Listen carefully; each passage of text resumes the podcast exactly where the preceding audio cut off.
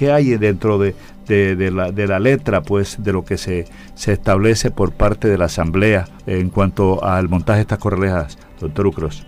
Eh, buenos días, Osvaldo, a ti, a toda la mesa de trabajo y a tu amplia audiencia. Pues efectivamente, la Asamblea en el año 2013 eh, expidió una ordenanza mediante la cual eh, modificaba un capítulo del reglamento del manual de convivencia y donde establecía unos requisitos y unos parámetros para las autorizaciones o no de este tipo de espectáculos. esta ordenanza era muy específica o es muy específica porque sigue vigente en cuanto a los requisitos o los procedimientos que deben cumplir los alcaldes previa a una autorización a la negación de, un, de este tipo de eventos.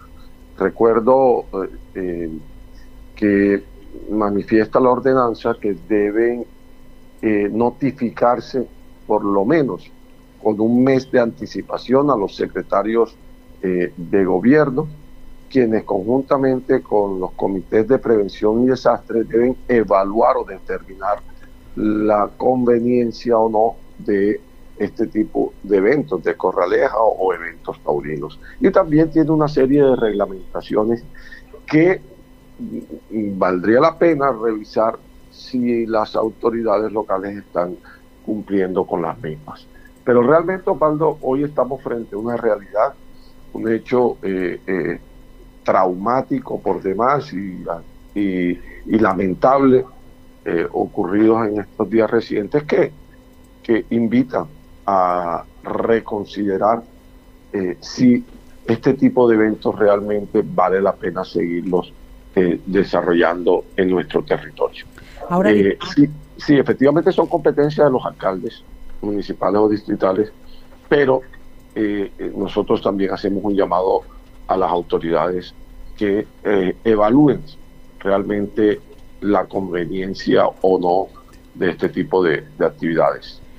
Ahora, diputado, eh, pero por ejemplo, un alcalde se puede, se puede negar fácilmente en hacer una corraleja, tiene la potestad para hacerlo. Es decir, él puede decir, aunque no se haga la estructura, de inmediato él puede decir no va a corraleja. el permiso, no hay o, autorización. O, hay algo que lo pueda demandar o algo así que la gente pueda decir o, demandamos a porque no nos hizo corraleja este, este año. Eso para que nos explique un poco. No, e, efectivamente, el alcalde eh, como la máxima autoridad del municipio tiene la absoluta discrecionalidad de determinar si eh, permite o no la realización de este tipo de espectáculos. Pero digamos que amparado en, esta ordenanza les queda mucho más fácil porque hoy estamos frente a, a, unos hechos que son que confirman que este tipo de actividades son de alto riesgo, que este tipo de actividades hoy, además de, ser de alto riesgo, eh, constituyen eh, un, una agresión. trauma, una agresión a los animales, eh, que estamos propendiendo también por la protección animal en estos momentos, pues constituyen una, una, una agresión a, a, unos seres vivientes que hay que de alguna manera empezar a, a, a concientizarnos de, de su protección. Pero esto se ha desbordado.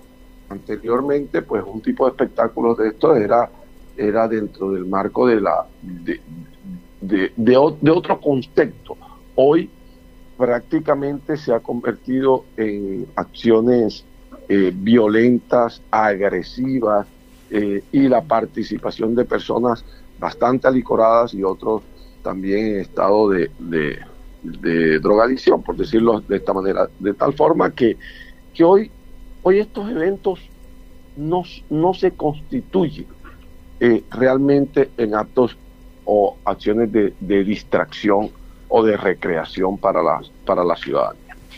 Diputado, ¿y se puede modificar la, la ordenanza?